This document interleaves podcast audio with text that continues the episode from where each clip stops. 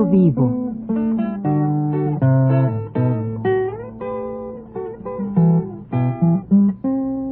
Mis décadas.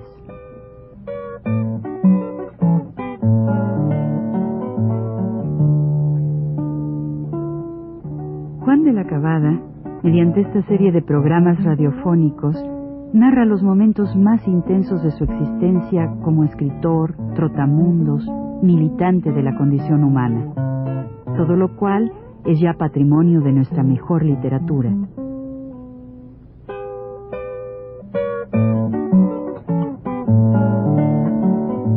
Con ustedes, Juan de la Cabada.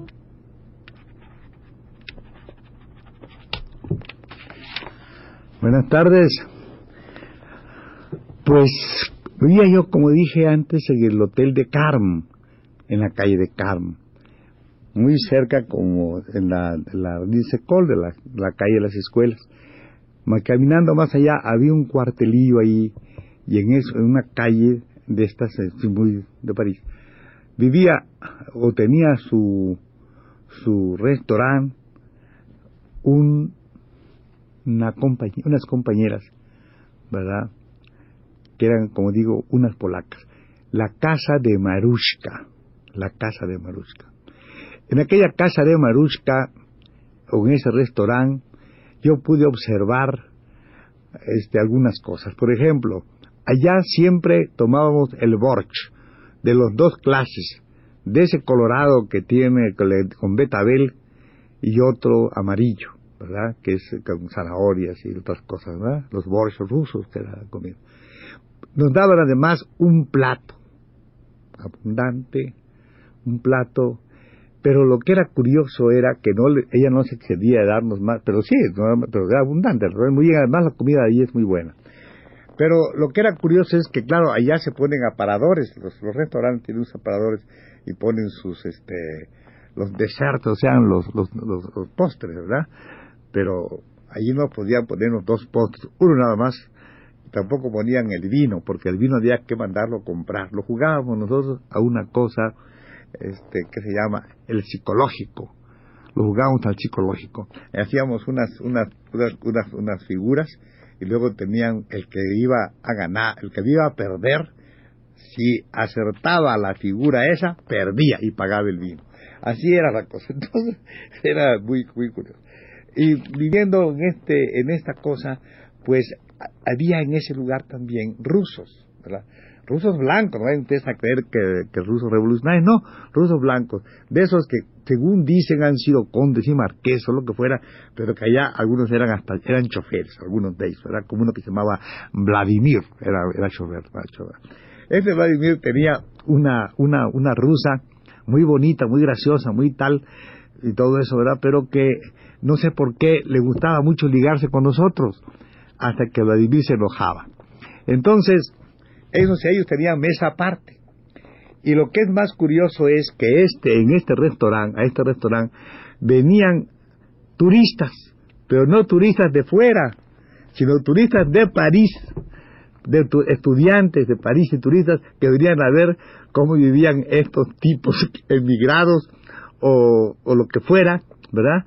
Que estaban en casa de Marushka. Y Marushka nos decía, viene gente, pórtense bien, en el mundo nos portábamos lo mejor posible.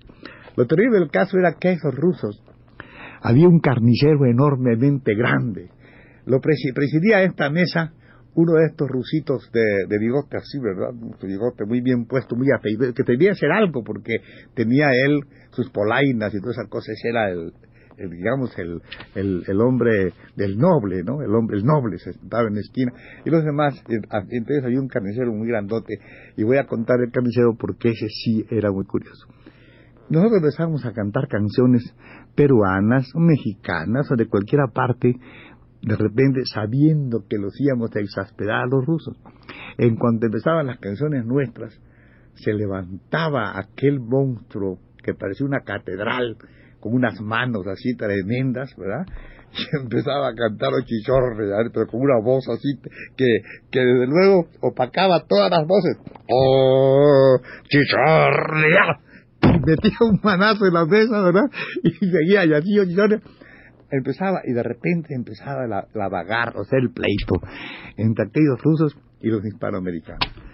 Pero había la otra, la mujer activa de esta cosa era Marushka, que era así coloradita, con un, el pelo rizadito, muy coqueta y muy vestida, y la hermana que era la cocinera, una santa, que esa no se llamaba Marushka, sino que se llamaba María, morena, con una, una cosa común, así una verdadera santa, ¿verdad? esa era la que cocinaba, la que trabajaba realmente en la cocina. Y este ángel nadie lo podía suponer que cuando, que era la que iba a acabar el pleito. Salía ella cuando estaba todo en un gran pleito, salía con una sartén de esas de que tienen un fondo muy muy muy pesado, duro el, fondo, y le daba un sartenazo al ruso y le daba otro al, al, mexicano al que encontraba en tu camino y así los noqueaba y se acababa el pleito. ¡Pam! ¡Pam! Dos sartenazos y se acababa el pleito. Esos pleitos eran así bastante frecuentes cuando no era que por celos que tenía el ruso aquel, el, el, el aquel Volodya, el digo, Vladimir, Vladimir, Vladimir se llamaba, el Vladimir aquel de bigotes, así que era el chofer ese, enamorado de aquella muchacha que se venía porque le daba la gana con nosotros, nosotros encantados que viniera ella, pero él se enojaba furiosamente y sacaba un cuchillo y la perseguía por toda hasta, hasta su hotel que estaba por allá, por, por la ría de Carlos, nosotros vivíamos hasta allá la perseguía el tipo con el cuchillo. Bueno, en esta, este era más o menos el, el, asunto de, de, este, de este lugar donde vivían casi todos. Eh, la cosa era que todos, la, la vida era así cuando recibían, la pensión, recibían su, la, mesada, lo primero que hacían era pagar el mes con Maruska. Después de pagar el mes con Maruska, el que recibía la mesada ese mismo día gastaba absolutamente todo el dinero con sus compañeros. Iban al bar latino, iban al quillá, a los restaurantes que es aquellos de beber, aquellas entre cantinas y restaurantes, y se gastaban toda la plata. Pero al día siguiente iba a recibir otro su mensualidad y ese hacía lo mismo. Ese día invitaba y después de eso se gastaba todo hasta que recibía otro la mensualidad y así iba corriendo como una cadena estas mensualidades. Para esto ya había llegado a París nuestro amigo don Vicente Lombardo Toledano. Era por el mes de abril y aquí en México la expropiación había sido en el mes de marzo. El señor Lombardo Toledano iba a explicar, iba a explicar las razones de México por las cuales se había expropiado el petróleo y, despertar la simpatía de Francia y de los otros lugares en favor de México. Lo hacía bien el hombre, ¿no? Lo hacía bien don, Vicente. Pero era muy curioso, porque yo creo que él todavía tenía resquemor personalmente por mí.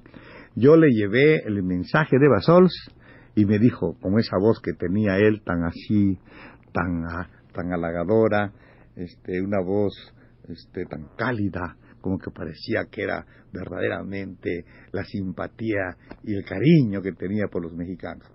Pero compañero, ¿cómo lo vamos a dejar aquí en, en Europa? De ninguna manera. Usted se va con nosotros, compañero. Claro que sí. Mañana, ¿por qué? Pasado mañana, sí, pasado mañana voy a tener la conferencia en, la, Casa de los Químicos.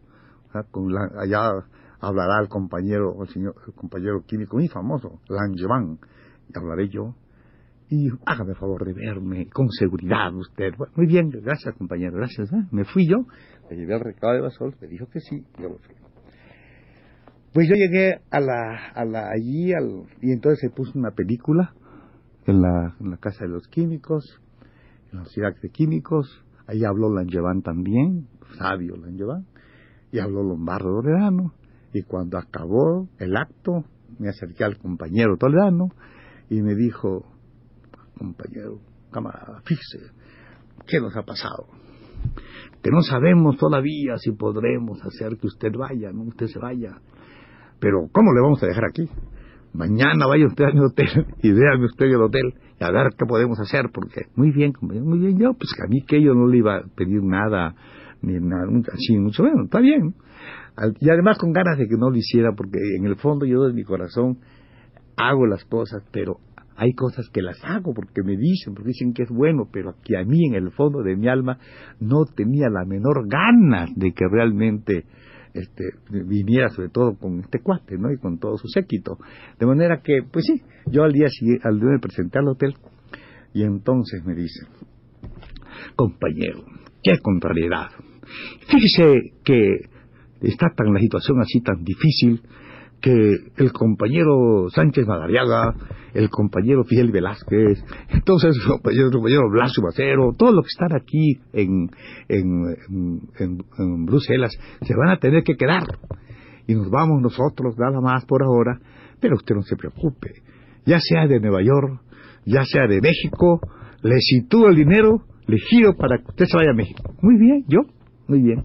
Nos vamos tal día, él vino con un compañero llamado Carrillo, Alejandro Carrillo, se trajo a un amigo nuestro que se llama, y que yo quiero mucho, claro, vino con él, este Andrés y Duarte y su esposa, vamos, tenía su gente que trajo, ¿no? Entonces él, pues ese, ese mes que digo de abril es muy importante porque por esos días, en, en la Semana Santa de ese tiempo, murió un hombre eminente, un gran poeta de aquí nuestro, que se llama Vallejo, César Vallejo. Murió en, el Viernes Santo de ese año, el 38. Bueno, digo eso también porque todo se junta, ¿no? Y yo sí fui a despedirlos a todos. Yo sí fui a la estación, los despedí y me quedé en París muy contento, ¿verdad? Muy contento porque mm, tenía esa, esa, esa frescura de los años, creo yo, y que era, ver a, ver a mí muy, muy agradable, vivía en ese hotel de Carmen con mi amigo, y no, no pensaba nada más en que había una mujer allí, que era una bailarina, que acababa de llegar en esos días, ¿verdad?, de, del campo. me Había estado bailando en, diferentes lugares de las provincias, y llegó y me decían mis amigos, entre ellos este que está aquí, este Rafael, esa mujer te quiere, me decían a mí. Y yo realmente no lo quería creer, porque ¿cómo lo, ¿por qué me de querer, verdad? Sino que conversábamos y todas esas cosas, y a veces la acompañaba yo hasta las 7 de la mañana. A veces la acompañaba yo a que, a, que tomara su camión, lo que le llaman allá el autobús, el autobús, que caía su camión, y la, de la patistería, o sea, la pastelería de enfrente de la, de la San Michel, la acompañaba y se iba. Y así pasaba el tiempo, la veía de vez en vez, muchas veces, y todos me decían, esa mujer te quiere. Yo no lo creía. Hasta que un día llegó un individuo que se llamó, ya murió, ya murió, se llamaba Carlos de Negri. Carlos de Negri subió a mi cuarto una tarde como a las siete de la noche y me golpeó la puerta. Entré, dije yo, y entonces él pasó. Y me dice, ¿qué hermano? Que digo, ¿qué hubo, qué tal? Te traigo un regalo, me dice. ¿Ah, un regalo? Sí, baja enseguida que te traigo un regalo. Bueno, yo bajé. Me vi un gran coche. Este tenía un coche, un coche que era de, de una señora Palma Guillén, se lo había prestado. Era una famosa este, embajadora en, ese tiempo, ¿no? Y entonces él manejaba el coche también y me dice, aquí está tu regalo, man. Y él entró, él tenía una mujer al lado de, de sí, de él mismo, y hago así, ahí está mi regalo. La chata se llamaba, ella se llamaba, este, se llamaba María Luisa Most. María Luisa Most, le decían Lulú y también yo le decía la chata, porque era así, una mujer extraordinariamente buena, ¿verdad? Magnífica. Y con eso nos fuimos nosotros al, al, a lo que se llama, al, a lo que se llamaba entonces, este, Obor de la Mar, donde fueron los grandes combates de la Primera Guerra Mundial. La Mar, ¿verdad? Aquel general Joffre, ¿se acuerda? Bueno, no sé si se acuerdan, muchos no se acordarán, pero se lo voy a decir que así era. Nos fuimos a borde de la mar y ahí empezó esta cosa que no me dejó nunca porque era una era persona fantásticamente buena, ¿no? extraordinaria. Bueno, entonces ya con esto, pues se lo debo a Deneri, ¿qué, qué cosa le vamos hacer? Él me trajo a mí esto, pues muy bien, y ya nos quedamos ahí. Y de allí viene unos artículos que no son verdaderamente la, la verdad, porque no la sabe, ¿verdad? Mi amigo, a quien quiero mucho, que se llama, que se llama Renato Leduc, que esto lo desfigura un poco, porque él no, le, no, no, no sabe todo, todo lo que esto entraña. Ustedes lo que lo que les cuento es esto de qué cómo cómo puede ser, ¿verdad? Este estas cosas que no las buscas tú, sino que realmente son es la providencia que siempre está contigo y siempre está contigo para darte las mejores cosas de la vida. En el próximo programa contaré cómo van estas cosas de las providencias y las mejores cosas de la vida. Hasta, la, hasta el próximo programa. Buenas tardes.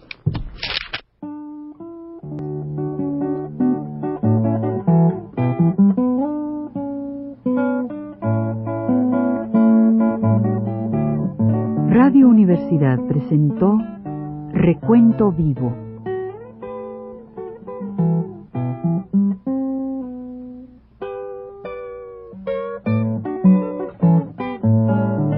Mis décadas